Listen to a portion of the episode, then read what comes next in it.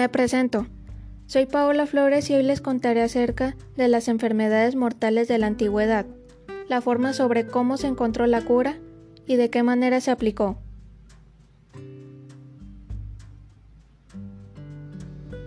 Para comenzar, tenemos que aclarar que el concepto de enfermedad se ha ido transformando y adaptando a las diversas culturas. La medicina moderna logró en los últimos siglos identificar los factores causantes de numerosas dolencias y en muchos casos fue capaz de encontrar una cura.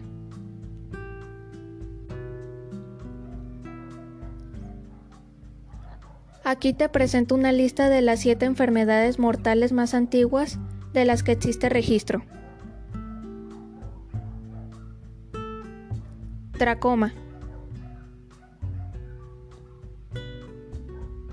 Se encuentran referencias a esta enfermedad conjuntiva, que actualmente sigue siendo la principal causante de ceguera en el mundo.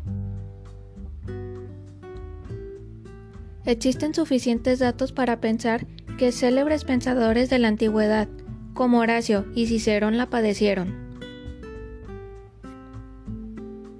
Restos de esta enfermedad fueron hallados en un esqueleto aborigen de 10.000 años de antigüedad en Australia.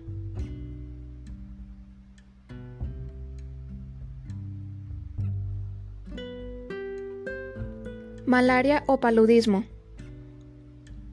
En el libro de la medicina del año 2700 a.C. se encuentran los primeros registros escritos de esta enfermedad. Un estudio publicado afirma que esta infección podría haber sido causante de la muerte de la mitad de la población humana desde la edad de piedra.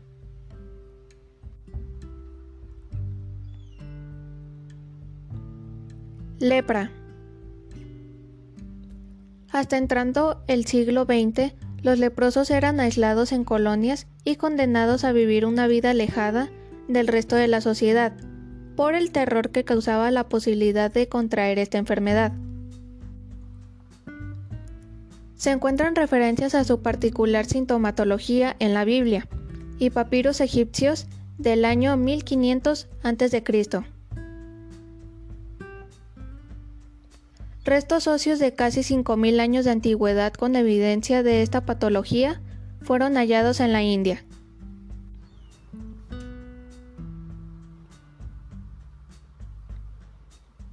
Viruela. El informe Estudios de Paleopatología en Egipto, publicado en 1921, deja constancia del hallazgo de rastros de viruela en tres momias egipcias, la más antigua del año 1500 a.C. Se cree que esta enfermedad podría haber existido en la Tierra desde hace más de 10.000 años. Los avances científicos de los últimos dos siglos han logrado erradicar el virus.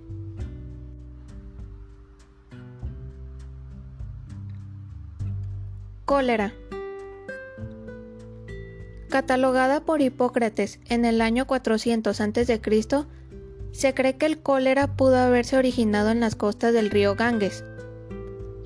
La enfermedad es causada por el mal manejo de aguas, por lo que, al extenderse las concentraciones urbanas a partir del siglo XV, las epidemias se fueron haciendo más frecuentes.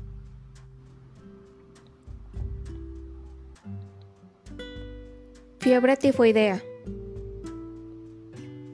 La victoria espartana en la guerra del Peloponeso, en el año 430 a.C., quizás no hubiese sido posible si la resistencia de las tropas atenienses no se hubiera visto mermada por la epidemia de fiebre tifoidea. En la actualidad se registran habitualmente casos de la enfermedad en diferentes partes del mundo, pero su índice de mortalidad es muchísimo más bajo que hace 2500 años.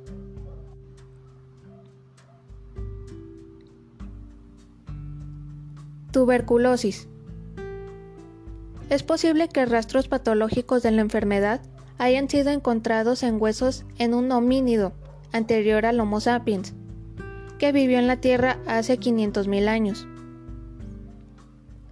Aunque los datos son insuficientes para asegurarlo, El deterioro óseo de las piezas parece indicar que la tuberculosis existe en el planeta desde hace medio millón de años.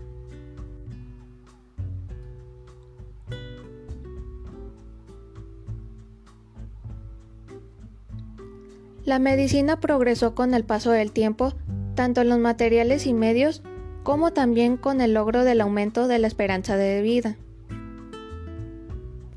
La farmacia pasó de ser una cosa de brujas, chamanes y curanderos a una de las ciencias de la salud reconocida y estimulada por las distintas investigaciones. En un principio, a lo largo del tiempo surgieron muchos remedios y recetas medicinales que hoy en día siguen en uso. Por eso mismo, en el siglo XVII y XVIII se produjeron los avances en farmacología. Nuevos medicamentos y fórmulas dieron al boticario más prestigio.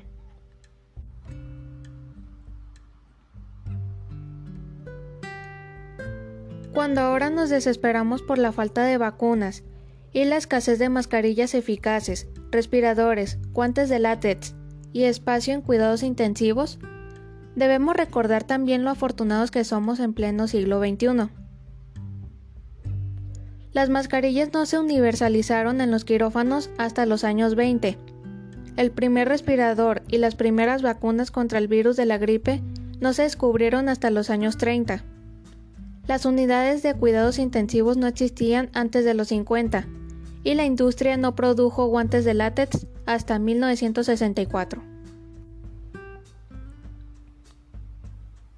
Algunas formas de cuidados y sucesos eran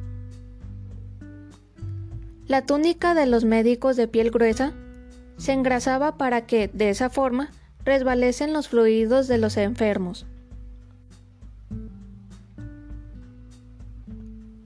Cubrían sus caras con una máscara siniestra de nariz picuda, que se rellenaban de hierbas aromáticas y paja, un aislante natural. Tenían dos agujeros con lentes de vidrio a la altura de los ojos.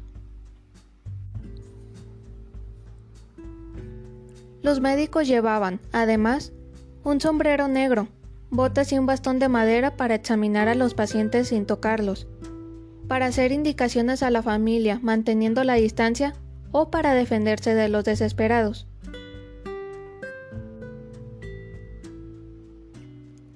Enviaban a los médicos a posibles focos de infección sabiendo que su formación quizá fuera insuficiente.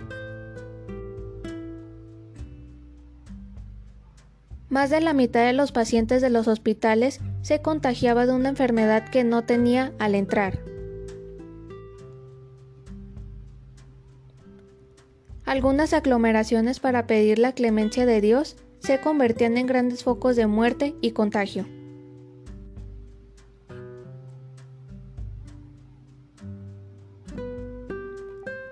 Un ejemplo es la lepra.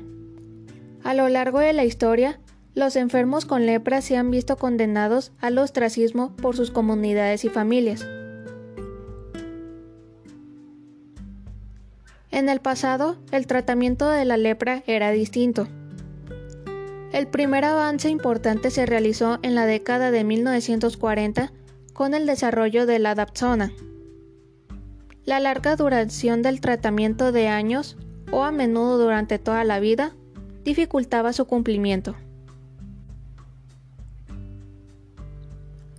En la década de 1960, una persona empezó a presentar resistencia de la Dapsona, el único medicamento antileproso conocido por entonces.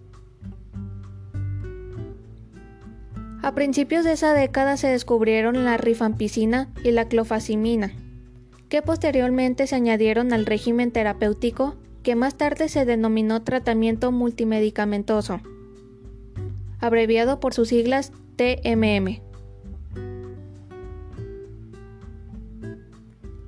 En 1981, la OMS recomendó el TMM, que en la actualidad consiste en tres fármacos, Dapsona, rifampicina y clofazimina. El tratamiento tiene una duración de 6 meses en los casos pausivacilares y de 12 meses en los multivacilares. El TMM mata al patógeno y cura al paciente.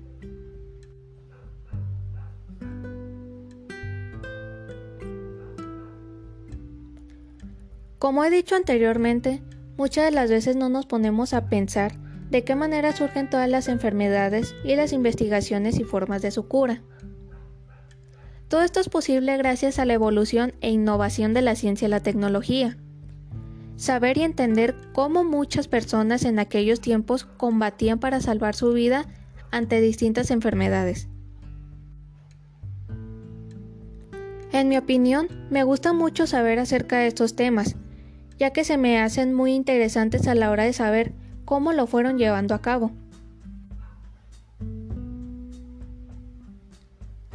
Así como otros países realizan investigaciones y formas para llevar a cabo distintos métodos de innovación para diferentes aspectos, también México es un país destacado por sus distintas innovaciones que han surgido, llevando con ellas la cultura nacional.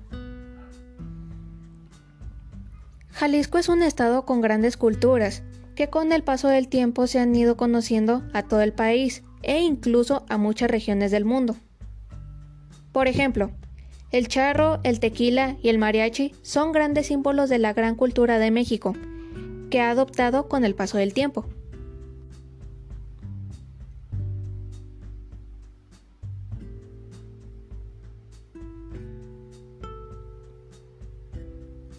Espero les haya gustado este podcast acerca de las enfermedades mortales de la antigüedad, la forma sobre cómo se encontró la cura y de qué manera se aplicó.